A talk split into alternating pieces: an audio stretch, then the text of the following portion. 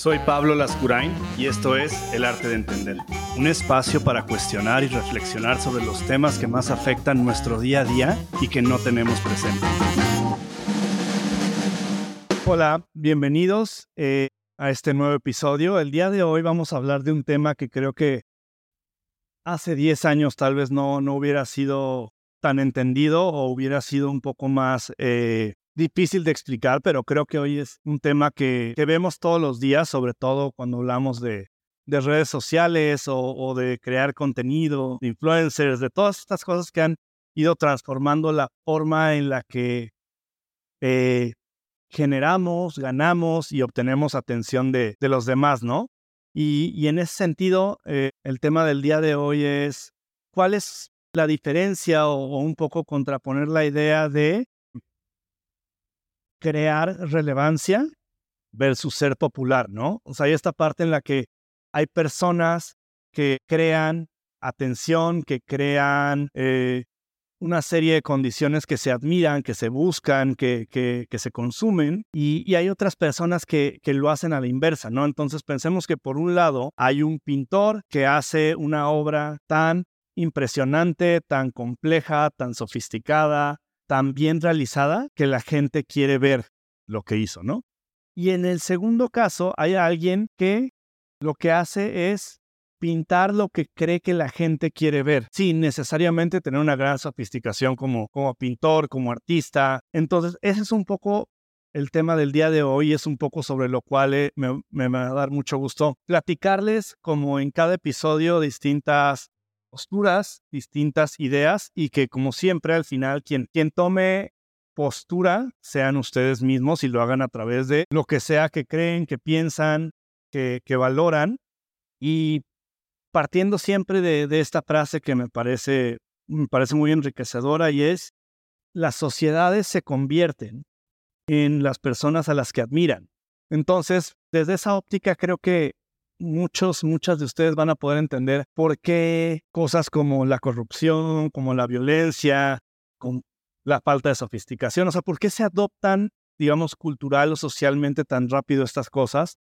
Y es por eso, es porque nos convertimos como sociedad en las personas que admiramos. Entonces, si admiramos a un futbolista, un futbolista que por otro lado tiene una vida personal eh, bastante poco responsable, bastante poco amorosa, Sí, por otro lado, tiene esta parte en la que recibió dinero por esto, donde no debía, hace trampa. Aunque nosotros nos guste convencernos que lo que admiramos es cómo juega fútbol alguien, en realidad siempre estamos consumiendo toda la persona, siempre estamos consumiendo eh, toda su congruencia y normalizando las partes que nos parece que no son tan brillantes como el talento específico o la capacidad específica de algo, ¿no? Entonces, para efectos de lo que vamos a estar hablando el día de hoy, bueno, básicamente ser relevante en este contexto implica eh, tener una sofisticación, una expertise eh, o una capacidad que crea un valor único y específico e intrínseco a tu persona. ¿no? Por eso ponía antes el ejemplo del, del pintor o del artista, ¿no? Ser popular, por otro lado, lo único que significa es que a la gente le gusta verte, entonces, no necesariamente hay una sofisticación, no necesariamente hay un expertise. Lo que hay es un match entre lo que la gente le gusta visualizar por un montón de razones, ¿no? Porque se siente divertido, porque se siente inspirado, porque se siente distraído, por, por un montón de cosas que pueden ser o no positivas y pueden ser o no negativas, ¿no? Entonces, esa es como la segunda parte del contexto. Sin duda alguna, cuando a ti te buscan porque haces algo de forma sofisticada e intrínsecamente personal, pues vas a durar y vas a ser mucho más reconocido durante el tiempo y el espacio, ¿no? ¿Por qué? Porque si tal vez tú eres la persona chistosa en Instagram, tal vez tú eres la persona que da tips de negocios en LinkedIn, puede ser que logres eh, simularlo o pretenderlo por un tiempo pero incluso las personas que consumen contenido porque les parece chistoso, porque les parece inspiracional desde una óptica muy simple como compartir frases o compartir estas clichés, incluso esas personas va a llegar alguien muy pronto que va a compartir esos clichés de forma más complaciente con, con, con el mundo, ¿no? Entonces, si tu talento es ser complaciente, va a ser muy va a estar muy ligado a un espacio, tiempo muy limitado, porque ese talento de complacer va a llegar a alguien que lo va a hacer mejor con grupos más actuales y tú de algún modo irás perdiendo este, relevancia, ¿no? Entonces, bueno, definitivamente eh, ser popular es, es, una forma rápida de, de, adquirir cierto éxito, de adquirir cierto reconocimiento. Eh, popular genera también como estas dinámicas en donde por un momento, espacio, el mundo te hace creer que tienes un valor muy por encima de lo que, de lo que tienes y, y creo que también crea estas dinámicas en donde hay una recurrencia a que no hagas más de lo que la gente conoce de ti, que no te salgas un poco del renglón. Entonces, si tú eres la persona que es conocida porque da tips de cómo ahorrar dinero, nadie quiere que hables de otra cosa, nadie quiere que, que vayas más allá de, cinco tips para no gastar tu nómina, ¿no? Y en ese sentido, te encasillan en un, en un área en donde claramente lo que reconoce el status quo es tu cantidad de seguidores o tu, o tu alcance para complacer, pero también eh, en, en, un ápice como de justicia divina, pues también te limita y te, encierra un poco en la capacidad que, que asume que tienes, que es muy, muy pequeña, ¿no? No que así siempre hay, definitivamente hay gente popular que tiene mucho conocimiento, pero entonces justamente lo que, lo que yo diría es que esta gente que, que es popular y además sí tiene una serie de conocimientos, de expertise, de sofisticación, eh, tiene la capacidad de moverse hacia otros espacios de forma muy sencilla. Tiene la capacidad de, si es alguien que conoce a profundidad, no sé, el tema de finanzas, pues también puede hablar y dar opiniones bastante profundas y, sofisticadas sobre, igual sobre créditos, que sobre formas de inversión, que sobre dinámicas de crecimiento en una empresa. O sea, tiene toda esta, toda esta infraestructura sobre un expertise como, como alguien que pinta. A mí hay un ejemplo que me gusta mucho compartir cuando, cuando hablo de estos temas con grupos pequeños o con grupos que, tenemos varias sesiones. Y cualquiera de ustedes que quiera entender un poco mejor este, este concepto de, de cómo eh, se compara un poco construir relevancia contra construir fama, vayan a o métanse a Google y, y busquen como los trabajos muy tempranos de, de grandes, grandes pintores que tal vez veríamos su obra más conocida y nos parecería bastante sencilla desde, un, desde una óptica eh, propia. Pero si ustedes ven, no sé, trabajos tempranos de pintores como, como Miró, como Picasso, van a ver que un poco la dinámica no es, ah, se me ocurrió pintar este, figuras geométricas y se me ocurrió pintar eh, puntos y manchas y patrones y entonces eh, por eso me volví famoso, sino un poco es la historia un poco de, de, los pintores de ese nivel y de ese tipo es, llegan a una sofisticación y a un nivel de, de ejecución tan alto y, de tanta calidad y de tanto nivel. Y una vez que, de algún modo, por ponerlo en términos muy burdos, alcanzan como esa maestría en, el arte de pintar, es en ese momento donde empiezan a buscar un poco su, su movimiento, su técnica, su, propio lenguaje de pintura, pero no al revés. No es que alguien dice, ay, mira, pues yo no sé pintar, pero me voy a poner a pintar este, pues estas estrellitas que me gustan y entonces eso me va a hacer famoso. Es, me, me, profundizo en la, en la, sofisticación, me profundizo en, en una cuestión altamente compleja para desde ahí ahora sí construir lo que yo quiero lograr y lo que yo quiero comunicar a través de, a través de mis vehículos, a través, pero a través de mi expertise y no, y no al revés, ¿no? Entonces, eh, a partir de ahí, bueno, es que también entendemos cómo cuando observamos eh, personas que lo que están queriendo construir o lo que buscan es como esta popularidad lo hacen a la inversa, ¿no? Lo hacen, oye, ¿qué pintores están de moda? Pues los que pintan estrellas. Ay, bueno, pues voy a poner a pintar estrellas, ¿no? Y, y creo que hoy también por cómo está configurado el mundo en cuestiones de contenido, de difusión de información, difusión de eh, pensamientos, ideas, todo esto, se ha hecho mucho más fácil este, esta simulación, ¿no? Esta simulación en donde tú puedes ser alguien que entiende cómo complacer al, al, al grosso de la población y entonces encuentras temporalmente un lugar de reconocimiento, pero que acaba siendo también bastante superficial, ¿no? Y, y que acaba siendo muy, muy, muy difícil de mantener porque el hecho de haber entendido una complacencia bien no te hace automáticamente poder entender cómo, cómo complacer siempre, ¿no? Y, y en contraste, bueno, pues si todas las personas tenemos esta necesidad natural comprobada de, de reconocimiento y, y, de pertenencia, pues también nos hace un poco entender cómo las redes sociales han construido esta necesidad también de, de fama, que es una forma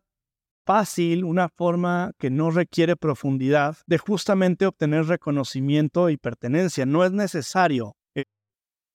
estudiar, y no me refiero a una universidad, sino no es necesario capacitarse, no es necesario aprender, no es necesario construir. ¿no? Y es como una especie como de atajo un poco para, para obtener estas dos cuestiones profundamente naturales del ser humano, que es el reconocimiento y la pertenencia. Y,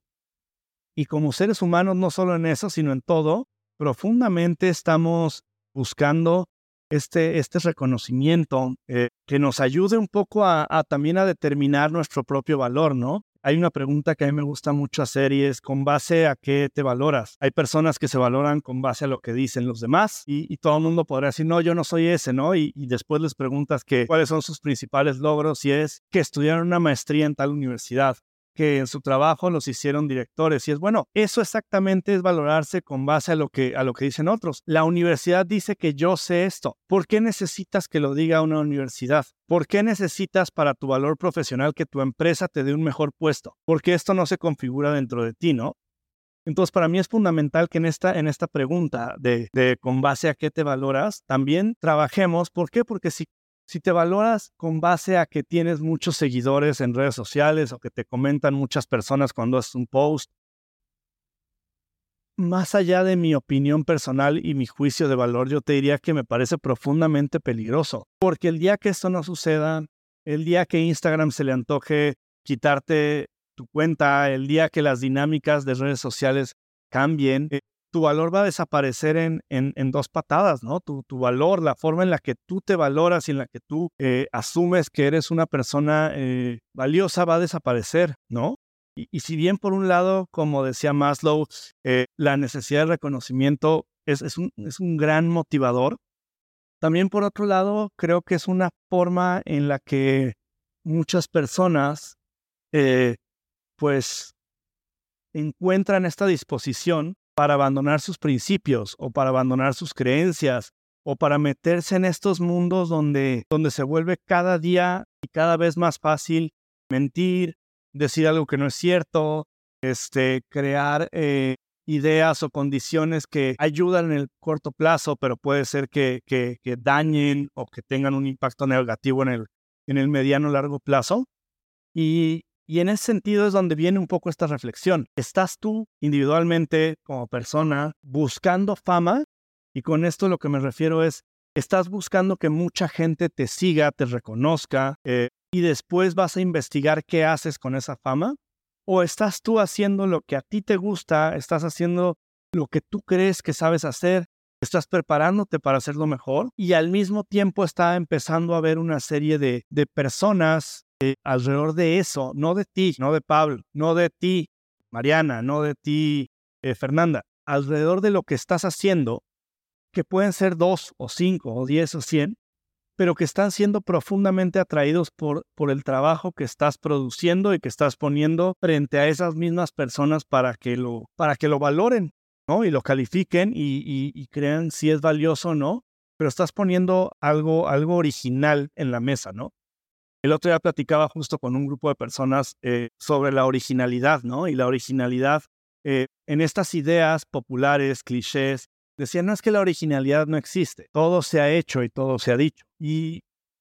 y evidentemente este, este cliché es una falacia porque asume que porque algo es verdadero, todo lo demás, por lo tanto, lo es también verdadero. Y, sin embargo, claro que hay originalidad. El, gran problema con la originalidad, sobre todo en etapas tempranas,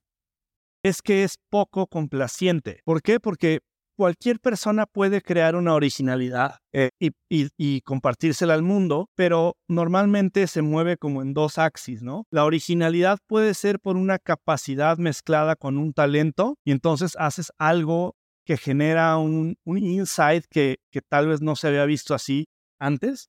Pero la segunda parte tiene que ver con que si no tienes un, expertise y, y no has construido esta, esta capacidad de, comunicar y, estas, esta serie de condiciones que te, permite un que te permita crear un insight nuevo,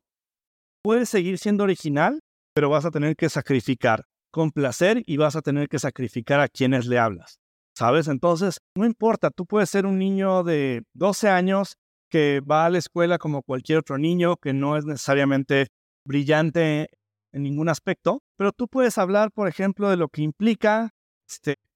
armar rompecabezas de tantas piezas y de tanto tipo, siendo un niño que estudia en una ciudad pequeña en Centroamérica. ¿no? Y entonces, bueno, claro, tu, tu, audiencia se vuelve minúscula, pero por otro lado, esa audiencia que te escucha no, te, no, no lo va a escuchar porque los está complaciendo, sino lo van a escuchar porque creen que le está creando valor en ese microcosmos. Y, de ahí viene uno, uno de los factores clave para diferenciar cuando alguien está queriendo complacer para buscar fama, en donde no otorga nada original, normalmente también está ligado a esta parte en donde habla de temas genéricos y, y, asume premisas en donde lo que hace es convencerte de que todo lo estás haciendo bien, convencerte de que tú no tienes responsabilidad en nada, convencerte de que todas las decisiones que tomas van a tener un, resultado positivo. Y son fórmulas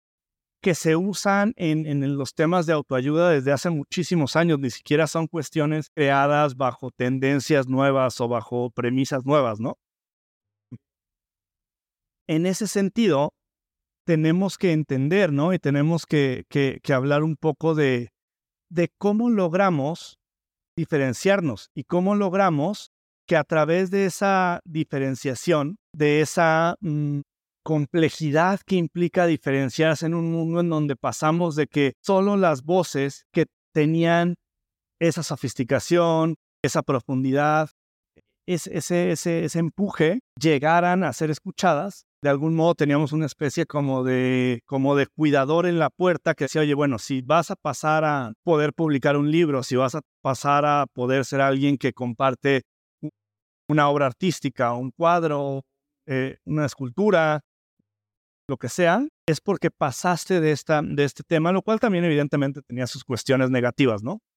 Ahora todos pueden tener una voz, ahora todos pueden publicar, ahora todos pueden eh, tener como estos, eh, estas cuestiones de, difusión masiva y, es ahí donde se vuelve muy fácil el, ser complaciente y el asumir fórmulas de complacencia y, volverse famosos, ¿no? O sea, lo vemos en la música, con, con,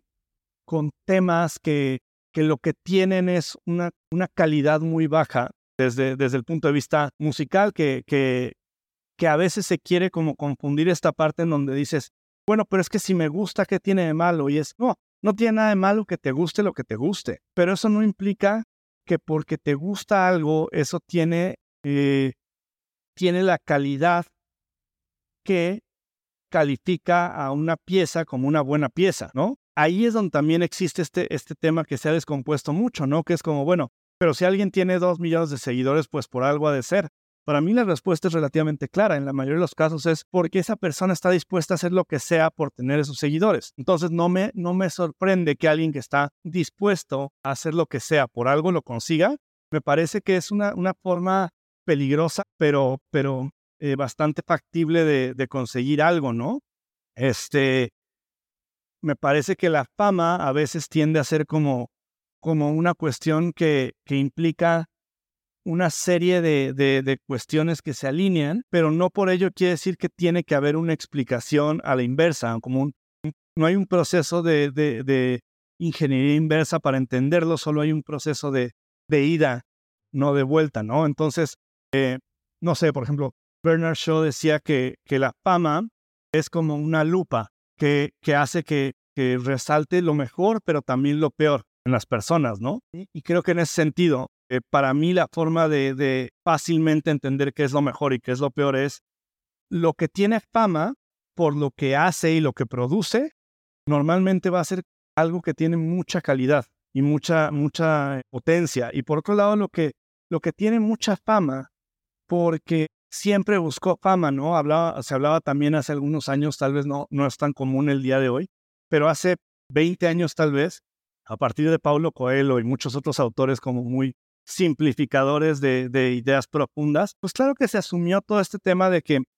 seguían procesos de, tendencias, veían cuáles eran los temas, tenían una serie de, grupos de, personas escribiendo estos libros y no necesariamente hablo de, de Paulo Coelho, sino de todo ese movimiento que hubo como de autoayuda, en donde lo que se hacía hoy se entendería muy bien, ¿no? Hoy se entendería muy bien como, oye, a ver, pongo cinco posts en Instagram, ¿cuál funcionó más y subo más ese tipo de posts? Bueno, en su momento eso hicieron los libros de autoayuda, decir, oye, pues resulta que, por poner un ejemplo muy básico, ¿no? Resulta que los libros de autoayuda que te dicen, oye, pues mira, este es un proceso largo, lo vas a tener que trabajar, lo vas a tener que entender, y tal vez en algunos años puedas ir poco a poco resolviéndolo, que dicho sea de paso, también es como el, marco general del trabajo terapéutico,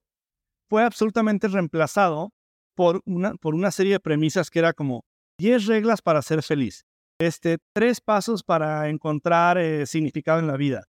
busca tu porqué, busca tu propósito, ¿no? Y eran como estos, estos taglines o estas, o estos, estas frases así como un poquito catchy, que en realidad lo que te dicen es una serie de, de consejos que suenan bien, que son bonitos, que básicamente acaban siendo falacias, pero que apelan punta de la persona quiere hacer algo o quiere sentir que está haciendo algo. Y, creo que eso nos lleva a un punto crucial que es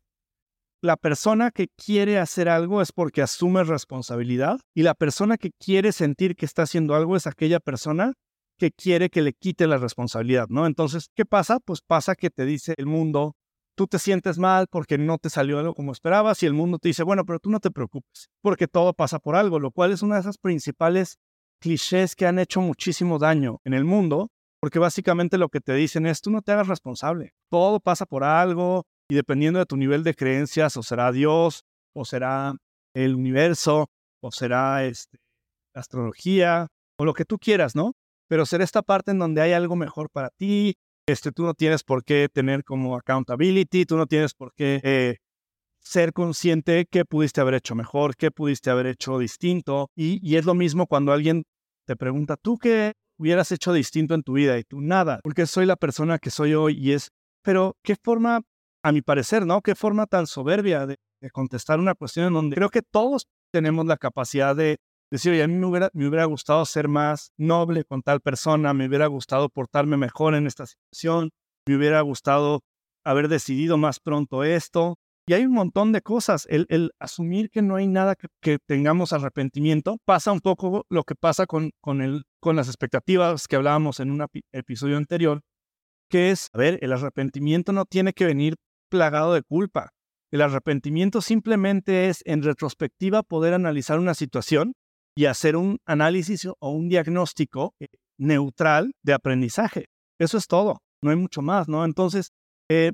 para, para cerrar el día de hoy, me gustaría dejar esa reflexión. ¿Qué, está, ¿Qué estás buscando? ¿Estás buscando fama para después ver cómo le sacas provecho? Si te caen sponsors, si te contratan en algún trabajo, si, si pretendes tener un conocimiento que no tienes porque así lo asume el público, o por el contrario, tienes un conocimiento, tienes una expertise, tienes una visión distinta que estás comunicando a un grupo profundamente interesado en ese valor. Y para eso hay una regla que me gusta mucho eh,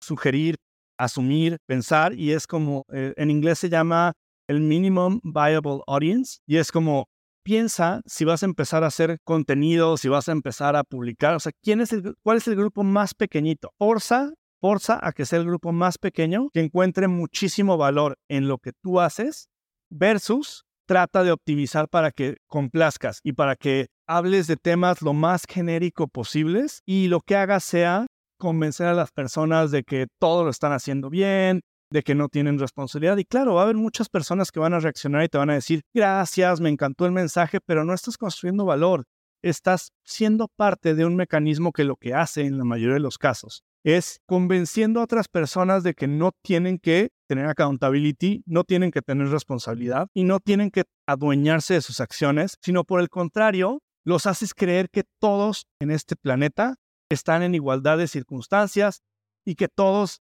les va a ir bien y que todos son talentosos y que todos tienen un montón de cosas que ofrecer y por lo tanto entonces no hay que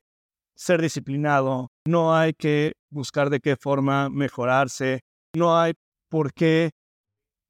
entender y, asumir nuestros errores, no hay por qué entender que otras personas ven las cosas distinto, y no hay por qué entender que para algunas personas lo que hacemos, lo que creemos, lo que decimos es, es valioso y para otras muchas no lo es. Para otras muchas no les sirve para nada, ¿no? Eh, entonces, les dejo esa, esa reflexión el día de hoy. Les, les dejo también este entusiasmo que, siempre tendré para, cuestionar y para tratar de, de hacer que por lo menos, aunque sea desde la parte negativa, encuentren un punto de reflexión y encuentren un punto de, de autocuestionamiento